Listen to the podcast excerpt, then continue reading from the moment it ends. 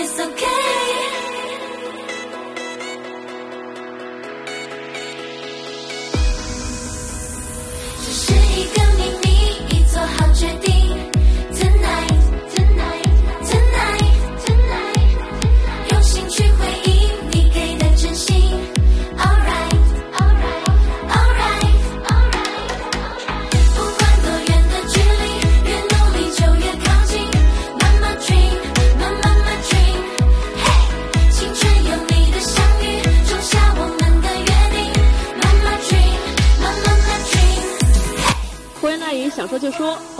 到新一期的《一车烂话》节目，我是你们的十八线少女偶像烂木头，我是你们的青春制作人车厘子。欢迎车厘哎子老师。嗯，我们今天要聊的这个话题，就是从我们这个自我介绍里面已经已经能感觉出来了，是一个非时下非常热门的一个一个话题吧，应该说是。对对对，因为最近三月份了，上海的天气也是越来越好了，太阳也是越来越好，日照也越来越长了，不由得让我觉得春天真的是来了。所以我今天要聊这个话题嗯。和春天也非常非常的应景，那就是青春女团选秀节目发展史，也不光是女团了，其实男团也有。对。对。但是因为是最近《嗯。青春有你二》开播了，所以我们就想特别做一期梳理我们整个中国啊这娱乐圈选秀活动的这样的一期节目，我们来对的，以史为鉴，看一看这一次的《青春有你二》会掀起怎样的一个波浪呢？对我其实。你知道我之前是也除了以前看过小时候看过两期超女之外，其实都没有怎么 看过选秀节目，也是从从去年开始的那个创造零二零一九开始看这个选秀节目，包括在呃，其实你们最最知名的那个创创造一零一的时候。嗯就是土创的时候我都没有看，就杨超越跟那个菊姐啊这么火的时候，我都没有看过一眼这个选秀节目。对，对我，我觉得这也是一个非常有趣的一个反差萌，因为车厘子老师在我心目当中就一直是一个，就是在欧美高端的娱乐圈里面 打拼的这样的一个一个高端我。觉得你可能对我有一些误解吧。然后直到去年夏天，直到去年夏天有一次，我和车厘子老师一起在看北野武的电影《那年夏天宁静的海》，然后看着嗯看着，我就发现怎么车厘子老老师一直在低头看手机，我就蹭了一眼，发现他在刷创造营。当时车厘子老师的人设在我心里面就轰的一下 坍塌了，一直到最近就是发现他可能一直都沉湎于去关注豆瓣俄组啊，什么拉豆瓣拉踩组，一直在关注《青春有你二》，包括我们创造营三还是叫他创造营二零二零这样的一些选手动态，都不由得让我觉得，就这个世界是怎么了？这个世界居然让我们一直都活在这种高端娱乐圈的这个车厘子老师也跌落神坛，坠入人间，这是怎么回事啊？那我们这是我们今天要讨论的一个一个重点。但是首先，我们想先嗯跟大家回顾一下中国这个娱乐选秀史啊，因为相信可能很多听众和我们这个年龄啊，可能都有一些差异啊，有的人可能。比我们要小很多很多，可能都不知道十年前、二十年前中国娱乐圈都发生了一些什么事情，所以我们也是请二十年前你都知道，我觉得、呃对呃十几年吧，十几年前的东西还是知道一下的。对，我我稍微还是比你年长一点，所以好像知道的稍微比你 在知识在那么古早了一点好点。对，嗯所以我们今天也是请车计老师来给我们就是回顾一下，就是你印象里面选秀可以从哪一年开始回顾起呢？嗯，其实我看的应该，呃，我最早看的选秀节目应该是我们这个本土那个东方卫视办的《我型我秀》，是我最早看的选秀节目了吧？是零五年吧，我记得是。我记得应该最早的一届是零，我觉得应该是零四年，应该是跟超女同一届。就一四年那一年的话，就出了狗尾，然后张杰、刘玉佳那一批人。然后到了零五年，他们那边再出到了零五年，他们那边在出李宇春、周笔畅的时候，我们这边是在出薛之谦啊、刘维啊嗯这波人。没有啊，呃，就是超女第一届是什么安又琪，就第二届才04年的大爆了。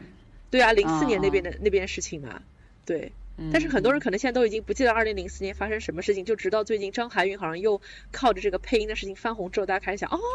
原来嗯还有零四年那一届。啊，好的对对对所以我知道我选秀节目就是时代看我 眼泪啊，行我秀。时代的眼泪啊，时代的眼泪。哈哈，那时候看的时候，基本上也是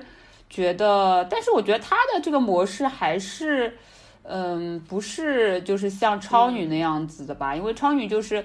呃选女生嘛，然后都是选女生，然后后面到那个快乐男生都是选男生这样子。我觉得那时候这个我行我秀的模式，感觉哦，是性性别都是对对 mix 的，对吧？然后都是看能力。力，但是其实也是有点，还是有点选外形吧，因为我感觉还是有一些人是靠着外形，嗯，就是受到大家欢迎的，有一些有那么几个是可能没有最后没有得到很好的名次，但是肯定是有的吧，我记得，嗯，就照你这么说，闰土哥当年还算外形好的了没有，他是靠唱功的，他是靠唱功的，啊啊！对，对对对。那车厘子老师，你会觉得就是当年零四零五年这样的一些选秀节目，和我们今天的像《创造一零一》啊、青春有你》这样的模式，会有些什么不不太一样的？我觉得那时候肯定是有呃，这个舞台是为主的一个。嗯，一个选秀的模式吧，就主要还是大家都是看舞台，因为那时候都是看电视嘛，对吧？然后也没有这么发达的网络，对，他你不会去，对，没有流媒体，然后你不会去跟别人特别多的去讨论，或者说你不会去呃真的很了解说这个人的背景到底是怎么样的，然后这个人呃除了在舞台之外到底是怎么样的一个人，你可能看到的都是舞台上面他所展现给你的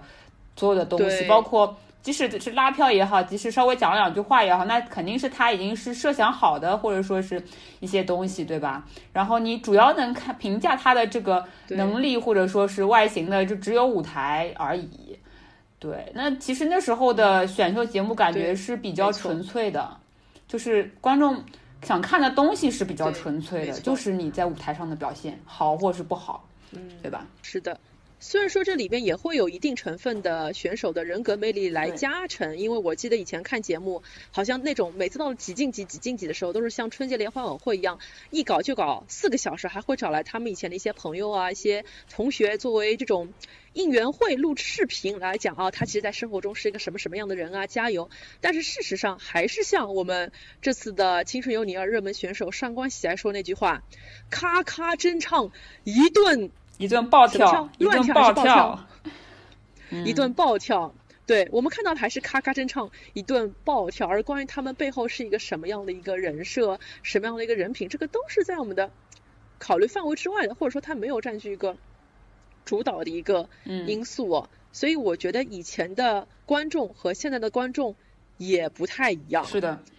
这是我自己感受到很强烈的一个一个反差。像以前我经常会觉得。什么叫做梦想照进现实啊？在人民广场，你真的会看到有一帮子粉丝，他们是举着那种条幅啊，就是应援的板啊，说哎那个帮我们发一条短信支持李宇春吧，我们是玉米，嗯、或者啊我们是盒饭，我们是凉粉，这样这样的一些行为，你会看到真的是有人因为他们的演出实力所折服而愿意为他们去拉票的。嗯、我觉得这是一种。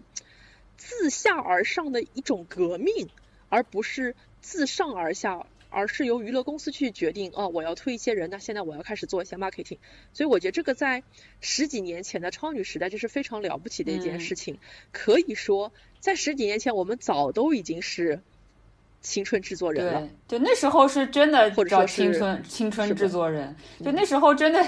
那时候的就是超女的这种时代选秀，真的是，而且好像应该都是。就是直播，它也不修音，对吧？然后你现场唱出来是什么样就是什么样。然后呃，那个评委的话，你唱的不好或者是好，他都会有非常中肯的评价。然后他呃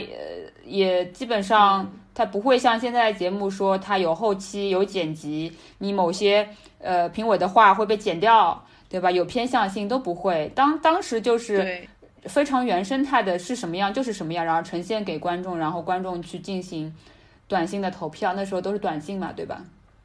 对，我觉得其实从二十多年前最早的一些像华人新秀歌唱大赛呀、东方新人歌唱大赛，像那种晚会型的啊、比赛，一直到超女那个时候，它基本上也是遵循了一种晚会式的歌唱比赛。它的前提是它是一个比赛，我们是要选人的。而到现在，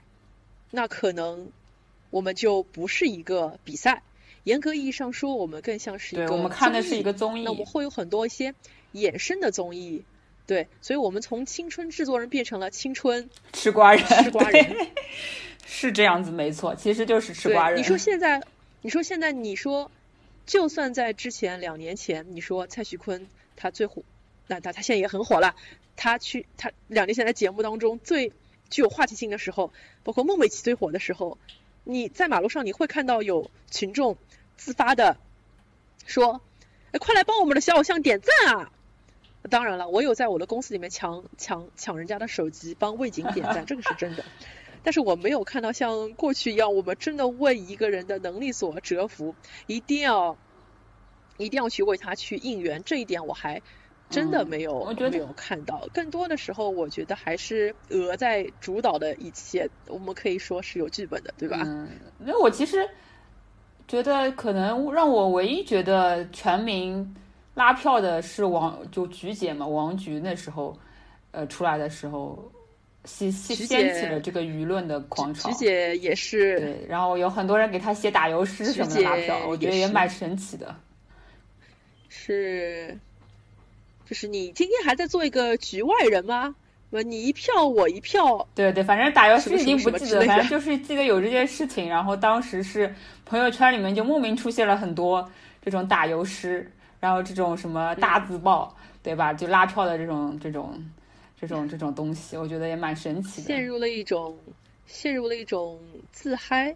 但可能也是鹅在剪辑的时候，他看到了这样的一种热点，所以很明显在节目的后半段，关于菊姐的片段是越来越多，甚至给了她一些官方发声的一些渠道，比如哦，我认为女团是什么什么样，和你们想的不一样，那我就是要去打破你们的一些想象。嗯，那可能还是需要剪辑方给予观众一些引导吧，不然你说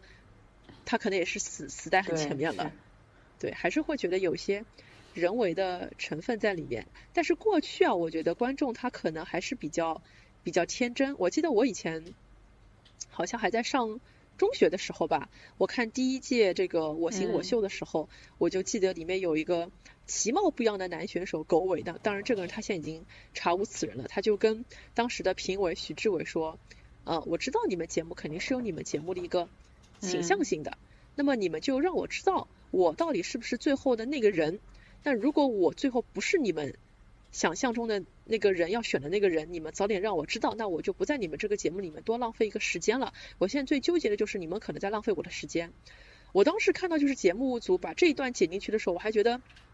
哎，还蛮有还蛮有趣的，还蛮有趣的，就是好像选手他会叫板这个节目的一个制作嗯方，那他有他的一个真性情在里面。那当然，当时我我还是会有一些懵懵懂懂来，什么叫我是不是你们最后要嗯选的那个人？我还是有点懵懵懂懂的。然后一直到这两年吧，开始看创啊，或者开始看《青春有你二》，才觉得其实这可能是很多选手的一个困惑。像在疫情期间，其实也也会有选手嗯退赛嘛。那我们也能理解，如果说他不是最后剧本上要钦定的天选之人，那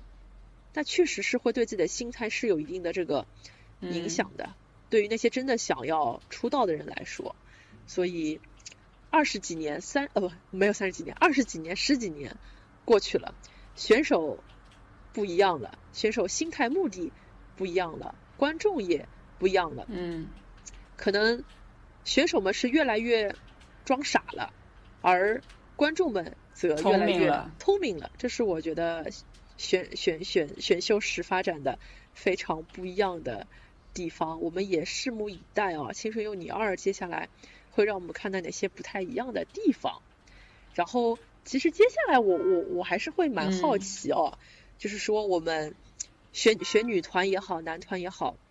也选了有些年头了吧，两三年了。嗯那后来那些成团了的妹子们和少年们，他们现在都怎么样了？就是车厘子老师，你你对之前的一些男团也好，女团也好，你有没有一些 follow up？后来他们他们团对于我这样一个就是吃瓜路人来说，好像我就没有听到他们的声音了。你你你你你有了解吗？他们后来发生怎么样？他们后来其实就是，嗯，我觉得是首先。他这个就是说，我们说的这个一零一的模式选秀，创造一零一，然后创造营二零一九，包括青春有你跟之在之前的那个偶像练习生也是选男团嘛，然后青春有你第一届也是选男团，然后现在春青春有你第二届是选女团，它整个呃这个这种选秀它出来的团体是一个限定团，你知道吧？就是说已经跟你们说好了，你们的这个团体只能存在一年半或者两年。嗯，总共就两年时间，那呢，你们肯定是没有太多时间去这些人要进行去磨合的。然后呢，这按参照说内地娱乐圈这种就是现状吧，就也没有打歌舞台，也没有特别多适合讲真啊，没有没有没有对没有适合你们这种团体性的。呃，组合也好，乐队也好，或者说是这个偶像团体也好，去进行上这么，呃，上这种综艺的这种舞台，或者说是什么比赛都没有。那其实就很明确了，他们对出来干什么呢？出来就是那个腾讯嘛，腾讯的那当然它有一些自自己的一些影视剧产业，然后有一些各种综艺产业，那就是让那些选出来的人去。当影视演员了，就让他们演戏，然后能呀，这我能明白为什么虞书欣会出现了。还有是一些综艺节目里面去当综艺节目的嘉宾，对吧？其实就是这样的一个对这样的一个定位。然后那那其实他这个团体的这个意义就变味了。其实它不是像说我们以前对概念里面的说韩国的一些，因为韩国跟日本的说就是。这个偶像文化、团体文化是比较比较流行、比较比较产业也比较完整的嘛，对吧？我们国内其实你想想，除了可能 S.H.E，然后小虎队这种，但是他们也是 S.H. 没有，我觉得我觉得就是说 S.H.E 这种全民就是全民偶像或者说是 Twins 这种。团体，但是他们也是属于不是真正意义上像韩国的那种唱跳偶像，不是 idol，他们也只是说是组合成员，还是偏重就唱歌的，对吧？他其实国内娱乐圈，你想想到现在没有出过一支真正的唱跳组合是全民都知道的。就其实大众对这种唱跳艺人、对偶像是没有概念的，说实话。其实说到这个。创造营还有青春有你的这种赛制哦，包括像最早我们说他们是土偶土创嘛，他们这个赛制最早最早就是从韩国这边来的，是的，对吧？韩国就是办了那个对，所以说到的这个选秀节目嘛，然后火了之后，然后现在那个对内地娱乐圈就是也也就是引进了这个版权，然后举办了这种综艺节目，嗯。对，这就是为什么这两年中国选秀又火起来了。对我们是问韩国那边借鉴过来的，然后再糅杂了一些我们咱们的中国特色，是的，对吧？比较抓马。然后说到就是从韩国借鉴这个事情啊，就是车厘子老师刚才也说了，我们没有这种专门的打歌舞台，没有音翻，就根本就没有就是少男少女偶像的这样一个土壤，就让我想到了我以前最早看。韩国那边的创造一零一第一季的时候，我感觉非常非常的惊艳。这种惊艳不光是说选手们非常的惊艳，我甚至觉得不光是选手专业，评委也很专业，包括他们的一些嗯观众们也都是专业的。最后选出来的人确实确实就是非常非常的能打，但是。但是在了解韩国这个一零的赛制之后，我也提出了一个疑问啊，在我的心中，就是所谓的，比如说国民制作人或者说青春制作人这样的概念是真实的吗？就比如说，可能如果真的要靠我们的粉丝来进行投票，那一些可能自带资本的一些选手们，他们可能就会蹭蹭的票数往上增，而那些真正的有实力的、没有被发现的人，那他们怎么办呢？而且在最后成团的这些成员当中，你为了要让他组成一个团，你势必制作方你一定要考虑这其中要有几个呃这个 vocal，也有几个嗯。舞担，或者要有几个那种搞笑担当，或者说是那种综艺担当，或者有一个人他必须需要需要具有这种嗯。领导力的，你一定要把所有的这种元素都结合在它，才能成为一个团，才有资格说它是一个团。但是你觉得能真的那么凑巧，大家投票，哎，正好投出来九个人或十一个人，他们能够有这种团的一个默契值在那边吗？我觉得未必，所以我相信，不管是韩国也好，还是内娱也好，所选出来的这个偶像，他其中一定会有或多或少的一个做票的这样的一个嫌疑。其实也不用怀疑啦，那已经是被嗯，证实了。所以我会觉得，所谓的青春制作人，或者说所谓的这种一零一模式，它是不是一个伪概念呢？其实它说到底还是像我们最早的啊，什么四大天王年代啊，演艺公司去找到一个人，把它包装成一个嗯巨星，然后再把它推向市场。说到底还是借以比赛这样的一个噱头来包装，来推我们想推的这样一个人，那顺便再赚点钱。对，我觉得这才是选秀它的一个真实。嗯 对，所以当这套东西它变成了一个中韩结合的一个不伦不类的一个产物之后，就会让我们现在像比如像我们这样子还稍微有点分析能力、有脑子的这样的一些青春吃瓜人们 觉得嗯不适应，怎么看怎么觉得奇怪，怎么看怎么都觉得你们不再选女团。每个妹子来到这里，我觉得目的都是一样的，就是不管以后我干什么，唱歌、跳舞、演戏、说相声也好，我不要失业，我要增加自己的曝光率，我不要让大家觉得我是个小透明，我要在这个娱乐圈找到自己的生存之道。这让我想到我们的一个一起在看那个《青春有你二》的一个朋友，他说这个节目它完全就不是创造一零一啊，它是融合了欢乐喜剧人，然后什么我是歌手，我甚至觉得这里面还有那种妈妈咪呀的感觉，是上来还有一顿爆哭故事的那种，所以你你看大王娱乐那两个以后真的会想做女团吗？不见得，这以后都可能会成为独立艺人或者说是通告艺人，他们根本就不像，比如说周杰琼和那个。就是金琴夏他们那一代人，一拿出来看，目标很清晰，啊，我就是要来做女团的，因为我也知道我来了这个节目之后，我未来的发展是怎么样的，我会在这个圈子里面有怎样的一席之地，我们这个土壤非常非常的好。但在这里，我觉得每个人来也是目标很一致的，我要出名呀，女团什么的，浮云了。嗯，女团是什么啊？就你去问他们几个 why，他们都不知道为什么所以这也是我觉得我觉得为什么我们现在说什么火烧没声音的这种原因吧，也是因为确实他们连当初自己来干什么都不一定清楚。嗯，我那我想问问看你那个，你因为看过韩版的最早的那个一零一嘛，你觉得他们当时选的那些练习生的候选人，是外形各方面条件都是比较适合女团的那种选法吗？因为其实你看到现在国内的这种复刻版的一零一的系的选秀，它其实已经根本就是没有在。呃，找的那些练习生是正规，就是说是朝着女团的方向去的那些人，而是会，特别是这一期的这一届那个《青春有你二》嘛，我们会看到有很多不知道进来干什么的人，就是呃有些感觉有点好多就是演员，或者有一些是模特儿，有一些是平模，然后有一些是网红，然后有一些是什么某某人的前女友、绯闻女友，对吧？然后就感觉是真的是这个是让我觉得啊！那这些人，如果你说真的，人家是有唱跳梦想的，也就算了。但是嗯真的这些人，就是你很多感觉的就出来，明显他就唱也不行，跳也不行，什么选了练了一个月就来了，练了三个月就来了，真的是，就就是可能就是来参加了一个综艺。我们都说，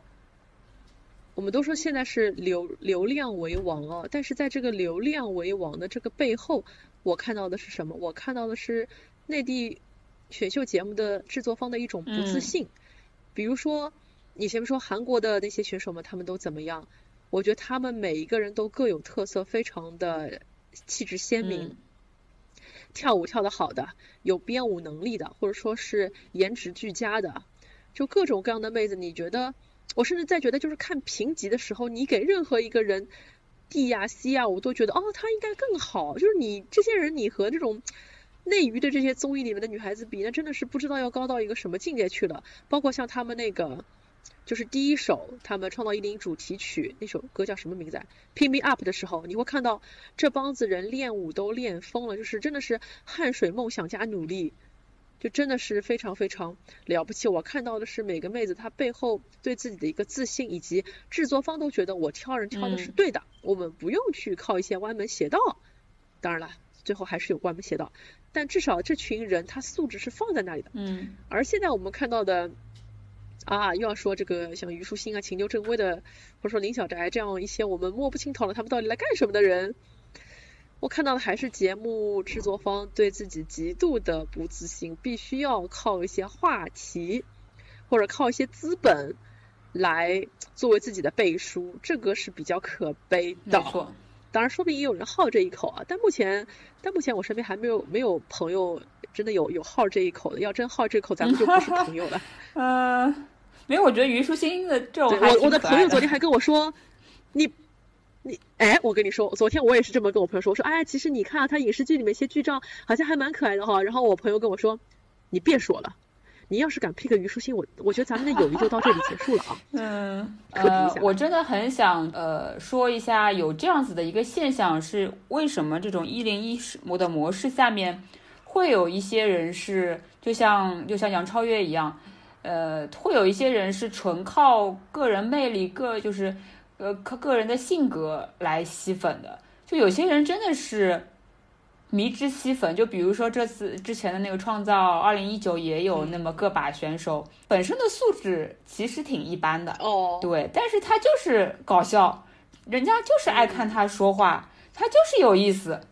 所以就迷之吸粉，人家就是愿意为他投票，对吧？说到迷之吸粉，我怎么越听越觉得你在 Q 我们 SH48 没有没有啊？你在 Q 我们 塞我纳没有在 Q 你们这你这个，你这个话好像塞纳河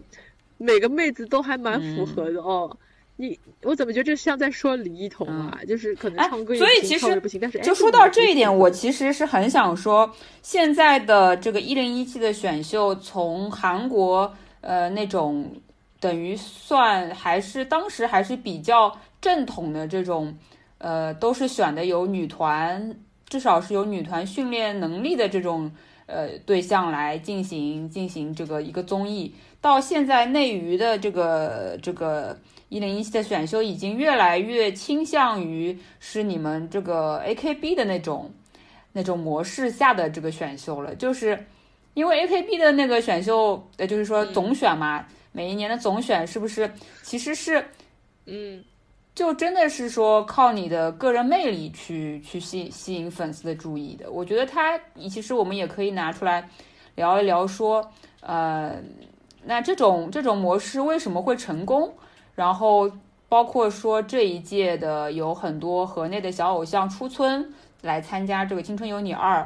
会造成一个什么样的影响吧？嗯，对吧？我觉得是就一零一模式，你看它有基本上它从一开始播放出来之后，到好几次舞台公演舞台，到最后成团，差不多跨越有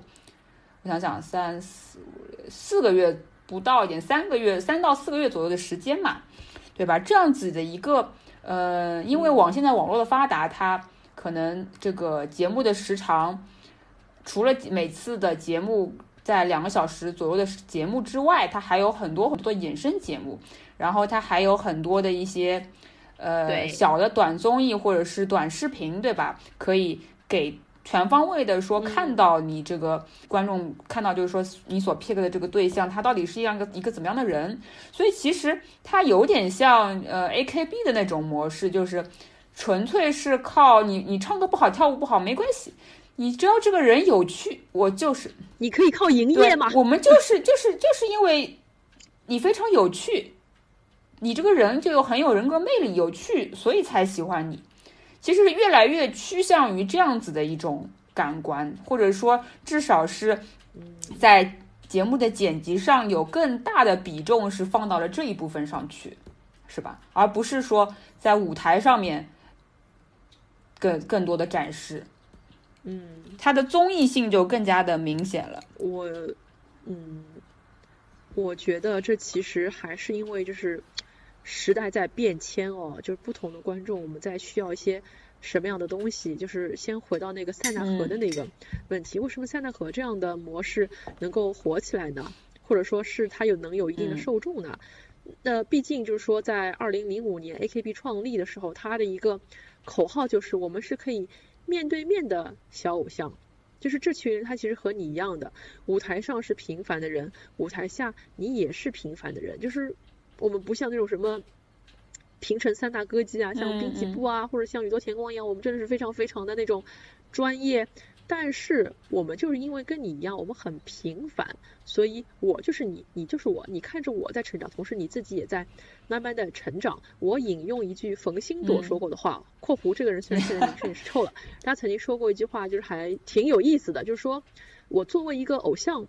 你们就要利用我就好，利用我什么呢？你们看到我。身上这种发光发热的、努力的这样的一种拼搏的力量，那你们也回到你们的现实世界当中去各自努力，然后等你们成功之后，把我忘记就可以了，嗯大概是这么一个意思。所以我我也觉得这个话非常的有趣啊。所以大家都说塞纳河的粉丝和偶像们是一种共生的关系，就是你好，我也好，我看着你好，我心里就很嗯开心，那好像我也成长了。我我我觉得其实就像之前那个，我不知道你知不知道那个指原丽乃这样一个人我不太了解，就日本那些不是很了解。啊，指原丽乃，对，指原丽乃是日本丝巴的一个就是担当性的一个人物啊，也是后来的一个门面。那他当年其实正是因为他很废嘛，他是个废柴，就是嗯什么都不行，唱歌不行，跳舞不行，这脸这脸也不行。但是他有一个什么优点？他就是综艺感很强，他是嗯 MC 担当，就是直到现在，他虽然说已经不做偶像，已经退团了，但是他依然在日本的综艺界是占有一席之地。所以当年李一桐出道的时候，就有人给他一个黑黑名啊，叫做指原丽桐，指原李一桐，就觉得你你和指原丽乃太像了，就是你们好像都是不是天选之人，都是后来都是靠自己的人格魅力突出重围。因为日本老百姓非常喜欢去应援那些看上去不行的孩子，就比较有同情心。然后李一桐也是这样一路一路被大家可以说是关爱、同情、守护起来的这样的一个偶像。嗯所以可以说吧，也是因为现代一些我们说二次元或者说是一些宅，他们其实内心还是对自己有所怀疑，不够自信，他需要有一个小偶像去绑定自己，那大家一起努力，这是我觉得为什么和的这个模式是有一定受众的这个嗯，原因的，就是这个人背后能不能鼓励你变得更好，这是偶像的一个定义。嗯我觉得是这样子的。我觉得是，嗯但是是因为、嗯因为像 AKB 啊，像塞纳河啊，他们选的一些人，他是从呃很很小吧，年纪比较小，一般是草根十十四五岁他就进团了嘛。他其实是我不知道是对嗯养成系的这个概念是最早是哪里出来的？可能就是 AKB 这个模式下才衍生出来，因为那啊，对国内的话其实也有养成系偶像这种概念，可能是 TFBOYS 就是最早的一批这个养成系偶像吧。然后其实哦养成系偶像为什么之所以说，呃，我不就不说是路人有多少看了嘛，大众有接不接受这样子的养成系偶像，但是至少他让我觉得说。呃，他吸引的这个你的粉丝的粘性是很高的，他就是粉粉丝对你的这个忠诚度会是非常非常高的这样的一批一批人，所以他这个模式才可能能生存下来，对吧？因为啊我们特别是说，呃，像对。衍生到这个一零一这个这种节目模式来说，它作为一个综艺，它作为一个需要全部是嗯。靠纯粉丝进行投票。这些这些这些练习生才能留下来的这样的一个综艺来说，那你能不能吸粉？你能不能就是吸引到很多人给你投票，你的粉丝粘度高不高，其实也是其实是最终就是说考量你的人气的一个标准吧，对吧？对对，至少对某些人来说是这样子的，没错，对。所以也是为什么对，没错，就是像为什么说我们说这个，嗯，就是现在有越来越多的观众，或者说是越来越多的年轻的少男少女，可能女性更多一点吧，会喜欢去看这种选秀节目，嗯。就是因为，呃，年轻人嘛都是比较冲动，为什么是女性更多？因为因为是这样子的，女生选秀，男生也会看，也会投票，但是男生不会看男生选秀，啊但是女生会看女也会看女生选秀，所以其实还是女生选秀看的人更多一点。有道理哦。但是男生选秀选秀吸引到的中粉会更多一点。是，没错。其实像那个车厘子老师，你前面也提到了，我们塞纳河有嗯总选，很多人都觉得，其实这次和派了十个成员来到《嗯青春有你二》，这是一次六点第六点五届嗯，总选，因为不管是总选也好，《青春有你二》也好，你总归还是需要割肾的，对吧？所以很多很多人都说啊，和的夏天已经提早开始了，因为每年总选都是在七月份夏天搞嘛，那今年这个夏天就提前了，粉丝们已经提前开始割嗯肾了。我会觉得，其实很多粉丝会把《青春有你二》当做一个他们成长性这个养成系的一个一个延续，他们会继续在这里 为了许佳琪们而对歌声。嗯 对，而且他们其实还是会希望，就是这几个妹子能有所建树的，因为我们看到，其实和这次拍出来的妹子已经是可以说是和的天花板了，都是像呃 Seven Senses 这样以一期生和二期生为主的这样一些队伍，在搭配了一些像费雪原这样的次世代，所以会看到和也再看一看我最顶尖的选手在你们这里能走到哪一步？那如果说像徐佳琪、莫寒或者说戴萌他们这几个一期生最后能有机会出道的话，那其实也解决了和要面临的一个问题，就是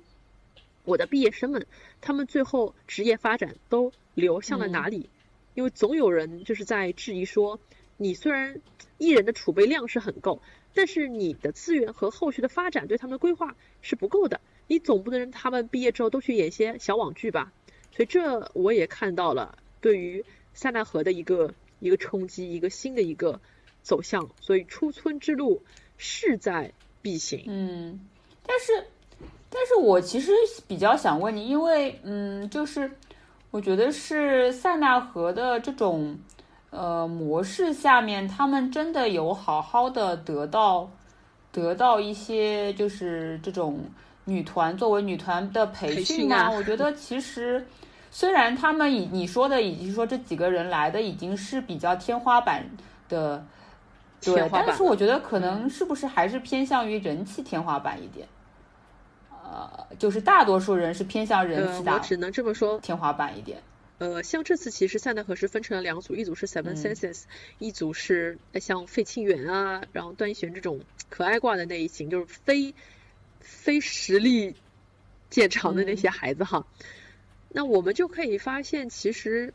斯巴已经有意识的说，我光是靠这种人气已经不够了，所以我要搞国际化小分队，我要请专门的老师给他们去做一些培训，包括像那个斯巴官博去推送了一些内部的斯巴综艺，我们都会看到。Seven Senses 那些孩子们，他们是有自己独立的综艺的，他们是有独立的一些呃培训师在舞蹈房里面去指导他们，而另外的一些孩子，其实说实话，我 doubt it，I highly doubt it，、这是不一定的，因为是个人都知道，斯巴一方面抠，一方面穷，然后打着以汗水梦想拼搏呃为幌子，就是不给大家请嗯老师。我的一个朋友，对，就是前面那位不让我 pick Jenny 的朋友，他甚至觉得这些孩子他们平时有好好在学嗯吗？他们他们这个能叫跳舞吗？我们看到韩国的在去年出了一档比较红的女团综艺叫《Queendom》嘛，然后对，然后在 Queendom 里面呢、哦是有这样子的一个组合叫妈妈木，她呢四个女生，哦，妈妈木她四个女生呢，其实都我可以，相对来说，我觉得是都有 solo 的能力，但是呢，她又是各有嗯。个性和嗯担当属性。然后呢，但是他组成了，但他们是一个四对，人女组成了这样几个，女团，她也她也拿到了冠军，所以你你说就是怎么说呢？你说这种每个人都很强、都有 solo 能力的女团，她能不能存在呢？我觉得，如果包装的好，或者说控制的好，它也是可以存在的。分析一下。我觉得这是要嗯分析一下，因为我们看妈木，她是一个四人的一个女团。其实四人女团，我觉得就很像你前面说的 S.H.E 的那个嗯年代那种组合，就是说我们人少嘛，可能只有三到四个人，那每个人我们都有机会去表现自嗯己。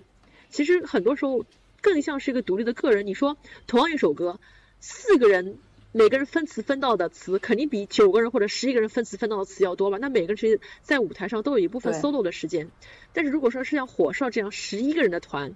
那你如果十一个人都是像麻木那样的人，这个团要死了啊，要死了！我觉得都有点暴殄天物了。如果说是那种十超过十人以上的大型团的话，我觉得成员就必须要各有千秋了。你能有一个亚米，但你不能有十一个都像亚米这样的，你必须要塞个像赖美云和徐梦洁这样软萌的人进去，中和一下，然后来吸一下嗯粉。我我觉得这样还是跟人数有关，对我也跟人数是有关。我相信喜欢麻木的粉丝是那种真的就是喜欢看唱跳的，就是以实力以实力放在第一嗯位的。对，其实他这个最后英灵但就是青青年二他选出来的这九个人嘛，这个数量上其实已经决定了说，里面有一些人是门面，对吧？有一些不可能有九个上官喜爱呀，对吧就是？说肯定他的他的他这个九个人的配置已经是决定了说你这个选出来的团肯定是说有有 ACE 对吧？有全能的有舞担，有 vocal，然后有 MC，然后也有 rapper，就肯定是这样子，都尽量都会有有有每个类型的有一种，他才会进到这个团里面。对，然后再加上说形象方面，嗯，说实话，形象方面差的人是不可能进的，我觉得，因为你看当时那个胖虎啊什么的被组的也是很，我那个菊姐啊什么的，他们在形象上。说实话，都还是差一点吧。对，对还是因为他这个这个团体出来之后，他要是你如果是没有绝对的 solo 能力的话，他他肯定是希望外形好，至少让大众看上去不讨厌，对吧？然后你才能有代言，你才能有这个演戏的这可能性，对吧？你不然的话，就人家为什么要来看呢？人家可能一那个观众或者是怎么样出来的就被劝退了，是吧？就根本就不会喜欢你。全对了，对，好，很现嗯实啊，很很现实，很现实，很现实。你你前面在说这个话的时候，我其实脑子里面我在过那个土创的十一个人，他们每个人都在我脑子里面过了一遍。我发现还真的是像你说的一样，没没有一个人说真的长得很难看啊。就算不是我们传统当中的美女，至少都让人非常有印象啊。但说实话，上官喜爱我还是不太能接受啊。嗯、对我其实觉得是，就如果是你组个最后选出来一个团是朝着妈妈木那个方向去选的，他应该能入选。但是如果是按照现在这这个九个人的配置的话，他嗯就基本上是没什么大可能了。对呀、而且我我都能想象，如果你真的选了一个那么有争议的人进来，嗯，可能都不一定能拉得动销量啊。也是然后现在还有但是我觉得这嗯次节目现在还有一些播放的就是太对，现在。还有一些呃一些争议的是，有些选手是那种像，就是自从那个创创土创开始，会有一个这种呃这种比较比较男孩子气的这样子外形的女生进团，然后也是成了这次的一个争议吧，应该说是，因为正好正好嗯。看到，我们想看到是女青，现在你给我看是铁梯 对，你觉得这种现象就是，其实像 S.H.E 里面那个 ella 是作为这样子的一个担当嘛，但是，但是他自己也说，可能也这个也不是说完全的一个非常，嗯，非常非常绝对说一定要有这么一个担当吧，我也不知道，因为，嗯，当然从配置上来说，因为他们以前是唱歌的嘛，他们以前唱歌的话，因为两个女生已经是非常甜美的这个风格了，如然后有一个她这种比较假小子的风格，包括她的声音线也是比较低沉的话，相对来说跟人家比比较高亢的、比较那种呃甜美的这个声音是结合在一起，能让这首歌，能让这个就是组合的视觉上面看上去会比较好。但是你说现在这种九个人的组合里面有没有必要一定要有一个这种风格的，呃就是人入团呢？其实我觉得好像也不一定，对吧？你选一个都是九个美女的也挺好的，人家说不定也也也爱看啊。哎，你说这个话就很危险啦。那有的人就好这一口呢，嗯对吧？是，其实我我觉得像这种这个陆柯燃或者说是刘雨欣这样的存在，它其实就是另外一种上官喜爱嘛。那可能有的人就是就是不喜欢，就觉得我我就是来看女的，就是每个人都要就是具有女性化的一个特质。但是但是我们我觉得可能节目制作方他们在招人的时候，可能也考虑到，哎，是不是说像李宇春那样的这种风格的，一直到现在他还是有一定受众群的，那我们就招一部分这样的人，我们把他投进这样的一个实验，那看看到底谁能够活到嗯，最后，对吧？我觉得可能也正好是一个话题点吧。哎，我从来没有觉得撒尼很中性，哎，我觉得撒尼不中性啊，我觉得撒尼就是一个，就是一个就小朋友的感觉。怪哦，我觉得女生的选秀节目里面，这种男孩子气的选手越来越多了。而像男生选秀节目里面，我倒觉得娘里娘气的选选手越来越多了。因为我我不像你，我之前我其实没有搞过图偶，我也没有搞过那个创造营嗯二零一九，所以我其实也对这些男男选手我有些脸盲哦，因为有一阵子他那个团叫什么啊，叫什么 nine percent 百分九对是吗？他们有一阵子就是代言 I do，然后他们的九个人的海报就是贴在就徐家汇地铁站，就是我因为经常出入徐家汇地铁站，就我每次看这个海报，就哎这九个人怎么长得一模一样的啦？他好像化妆化的有点浓嘛，怎么那么娘里娘气的啦？嗯脂粉气太重了。就觉得，嗯，现在的女孩子都喜欢看这种脂粉气很重的女孩子嘛。对我来说，她们每个人的脸都是一样的，所以我也觉得这个很神奇哦，很神嗯奇，很神奇。现在观众的品味真的是越来越不可描述了啊！你包括越来越不可描嗯，述了包括就是说，呃，大众对这个男团、男偶像的这样的一个概念，一个一个印象，就是说，呃，或者说是现在目前来说，在荧屏上的，但荧屏可能还好一点，因为荧屏它的受众群的年龄会比较跨度会比较大一点，呃，我感觉是，特别是对偶像这一块来说，男偶像里面。大家不会特别想看到有一个非常非常 man、长得非常周正、长得非常棱角分明的一个男生，这种男生型已经不吃香了，我觉得是这样子。突然想，又突然想到了十几年前的选秀节目，对对，家到那个时候，普巴甲是应该说是当年大的大众 你怎么知道我脑子里是普巴甲？我也想说呀，因为我也想到当时脑子里就是，对那个年代，大家我当时会觉得能能觉得说还有像普巴甲这种，当然他可能也不是选一个团体吧，但是大家还是挺吃就是普巴甲这种脸的，对吧？但是你说现在你在看的那些选出来的团体里面，很多成员其实是长相上面是比较倾向于女女性化，特别是。呃，因为大家比较知道的那个归国四子嘛，归国四子就鹿晗、吴亦凡，然后呃黄子韬，嗯还有张艺兴，他们的长相来说，你说的好溜啊！天哪，他们的长相来说都不是那种阳刚气特别足的男孩子呀，都是特别是鹿晗吧，就感觉，当然我也不是打击他的长相，但他确实是让人感觉很像女孩子那种那种那种形象的男生，对吧？然后大家的就你你别说，对，然后大家对于男团的这个期待也是，就很 man 的、很有男人味的这种男生已经不吃香了，至少在这种 idol 界是根本就不吃香，反而是，呃，我们看选出来的这几个男团的成员，他们都是。呃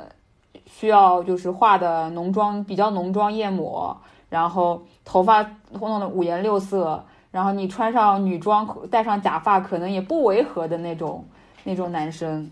对，其实你知道吗？因为我没有搞过土偶，所以我连看了两期《青春有你二》之后，我昨天半夜里面突然一声感叹：蔡徐坤好好看啊！因为我觉得这期女选手颜值普遍一般般，就没有让我看到真的就特别特别好看的女生，所以我觉得哎，蔡徐坤好像都比他们好看哎。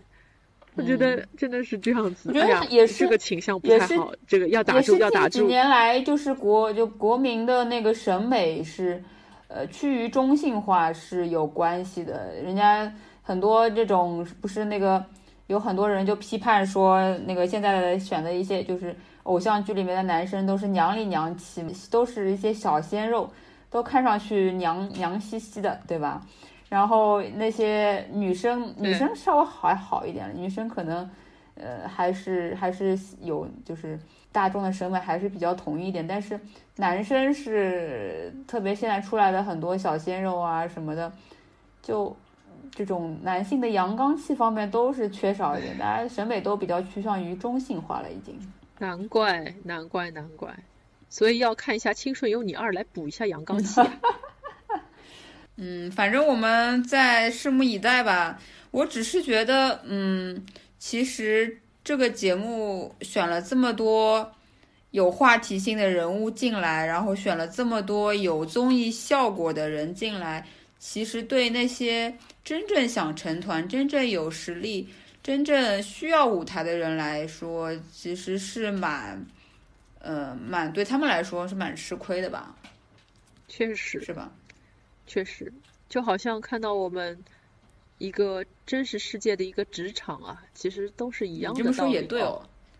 有那种实力的人往往会吃老实埋头苦干的人吃亏，闷声不响人吃亏。有一些就是溜须拍马的人，反而可以更受到领导的器重。然后有一些走歪门邪道、小心思的人，对吧？也能够。